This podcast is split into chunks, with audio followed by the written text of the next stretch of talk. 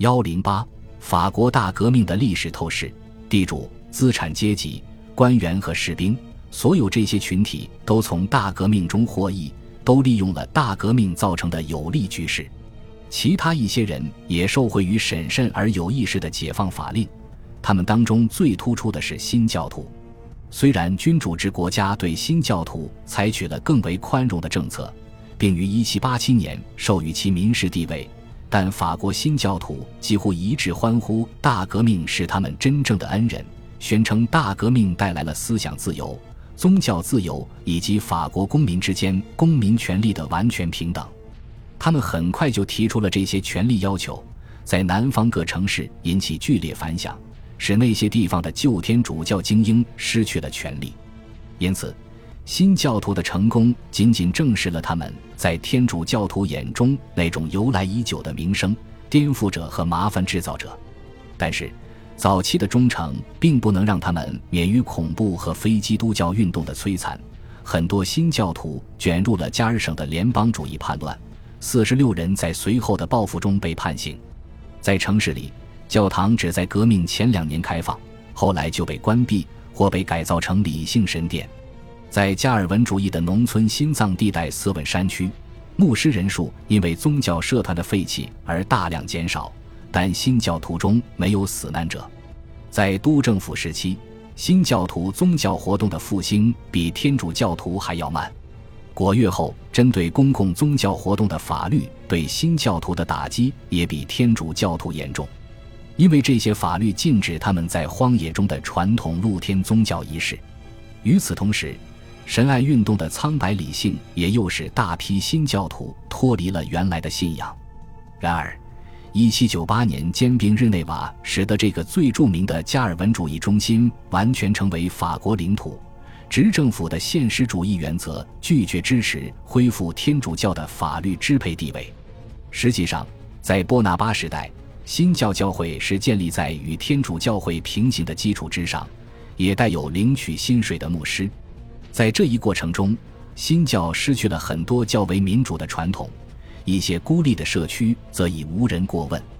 一八一五年，波旁家族的复辟触发了新的白色恐怖。在加尔省，志在必胜的天主教徒因一七九零年以来的不幸而报复新教徒。不过，此时已无人提及大革命开始时授予新教徒的权利和地位。当波拿巴结束这场混乱时，他重申了过去的规定，大革命还解放了法国的三点九万犹太人。在这个问题上，一七八九年之前同样出现了变革的信号。格雷古瓦的名字之所以引起公众的关注，是因为他在一七八四年梅茨科学院的征文中折桂。征文的主题是如何改善犹太人的命运。同年，阿尔萨斯的犹太人承受的一些法律歧视被取消。大革命开始时，政府正准备做进一步的妥协。官方和犹太人领袖都认为，这种妥协是针对新教徒的善意政策的自然推论。然而，国民议会在授予犹太人完全的法国公民权的问题上要迟疑得多。当这个问题进入辩论时，很多人认为犹太人根本不是法国人，至少尚未同化的。说以地叙语的阿尔萨斯德系犹太人不是。尽管他们占犹太总人口的九成，这些人并没有从1790年1月的首个解放法令中受益。直到制宪议会快要告终时，他们才于1791年9月27日被授予完全的公民权。而未来的督政官来自阿尔萨斯的吕贝尔对此仍表示反对。严格说来，非基督教化不适用于犹太人，但在1793至1794年。他们的宗教活动仍然受到阿尔萨斯的山岳派狂热分子的迫害。这些人还记得伏尔泰和其他进步的先知对犹太盲信主义和迷信的谴责，就像经久不衰的民间偏见对犹太人的谴责一样严厉。恐怖结束，而偏见犹在。实际上，在18世纪90年代末，由于再次出现来自德国的德系犹太人移民潮，偏见加剧。吸引这些移民的是他们在法国的同胞如今享有更高地位的现实。然而，政府直到1805年才再次介入犹太人事务，当时拿破仑的主要目的是要巩固他们的公民地位，只要这能强化国家对他们活动的控制，他们已不可能恢复18世纪80年代之前的边缘人身份。这让整个法国社会中依然存在的反犹主义者深感不满。最后，法国大革命还废除了奴隶制，尽管不太情愿，而且措施也施行较晚。这个问题与新教徒和犹太人的问题不同，他在1789年之前没有变革的希望。虽然大多数哲人都曾谴责奴隶制及维持奴隶制的贸易活动。但法国的第一个废奴协会直到1788年才成立，这就是布里所建立的黑人之友社。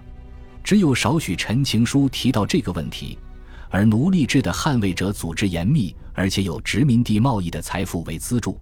他们控制了国民议会的殖民地委员会，但是在议会于1789年7月表决接纳圣多明各代表之前。他们在究竟代表谁的问题上，曾进行过漫长而又激烈的争论，这就提出了人数众多并且组织日益严密的自由混血人的政治权利问题，暂且不涉及黑人奴隶的权利。议会在作出表决后，转向了紧迫的国内事务，但这个决定对殖民地的冲击是爆炸性的。殖民地的白人和自由混血人之间爆发了争夺政治控制权的斗争。一七九零年十月的起义标志着斗争的高潮，但起义受到白人极端残酷的镇压，其领导人奥热被处以车裂。这些冲突的消息在巴黎激起新的辩论。一七九一年五月，在格雷古瓦和罗伯斯庇尔等代表的敦促下，议会授予父母皆为自由人的混血人以公民权，这是大革命首次做出种族平等的姿态。但是。当议会的消息传到圣多明各之前，奴隶因为周围残酷的政治冲突而躁动起来，于1791年8月发起大暴动。暴动要求政府在种族问题上采取步骤。1792年4月的立法议会，布里索在其中赫赫有名，授予所有自由混血人以完全的公民权，而不考虑其父母身份。但是。当奉命前去执行新法律的特派员抵达这个殖民地时，他们发现局势已经十分严峻，以致这项法律无法起到任何作用。他们到达几个月后，法国和英国交战，同宗主国的联系很不安全。于是，为了应付复杂多变的局势，无可奈何的特派员只能相机行事。他们刚到的时候，还坚定地重申新成立的法兰西共和国将维持奴隶制。但到1793年2月初，特派员松托纳克斯已经开始谴责肤色的贵族了，后者则试图以武力将特派员驱逐出殖民地，只有非白人保卫松托纳克斯。后者也认识到了这一点，并于1793年6月赋予所有为共和国战斗的黑人自由。他宣告说：“只有依靠本地人，也就是非洲人，我们才能为法国留住圣多明各。”两个月后，岛屿另一边的西班牙人入侵这个动荡的殖民地，他决定采取最后的步骤。八月二十九日，北方省废除了奴隶制。十月，法令宣布整个圣多明各全部实现自由。上述法令都没有得到国民工会的批准。实际上，当吉伦特派于七月被清洗后，布里索已经名誉扫地，被视为其朋友的特派员已被召回。不过，当解放的消息于1794年1月传到巴黎时，国民工会热烈欢呼。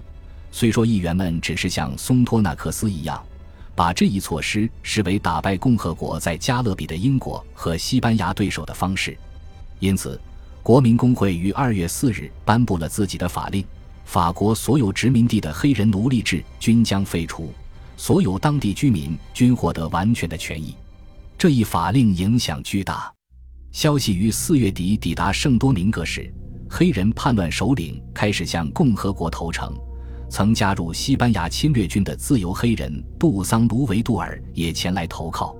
黑人武装赶走了西班牙人，并屠杀那些曾经迎接入侵者的白人。根据1795年的合约，西班牙将整个伊斯帕尼奥拉岛让与法国。惊恐的白人转而向英国人求助。此时，奴隶骚乱已经蔓延到英属各岛屿，英国人急于扑灭骚乱的源头。英军1793年就出现在圣多明各，此时又加强了兵力，但是大部分刚刚从欧洲征募来的英军就像苍蝇一样死于瘴疠。1798年，英国人撤军，留下1.3万具尸体。与此同时，很多从前的奴隶已在杜桑的指挥下成为军人，利用武力迫害和恐吓混血人。杜桑仍然忠于法国，但他脱离了法国的控制。直到与英国约定重开海上航道之时，海上通道一旦打开，波拿巴就采取特有的强力步骤来重振宗主国的权威。他派遣的军队抓捕了杜桑，将他当作囚徒送往欧洲。但是法军很快就像此前的英军一样受到疾病的摧残。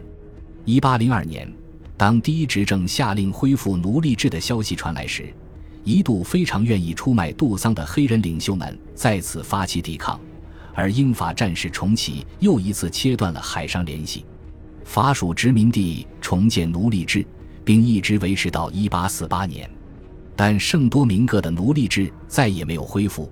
这个殖民地于1804年1月1日宣布成立海地共和国。恭喜你又听完三集，欢迎点赞留言。关注主播，主页有更多精彩内容。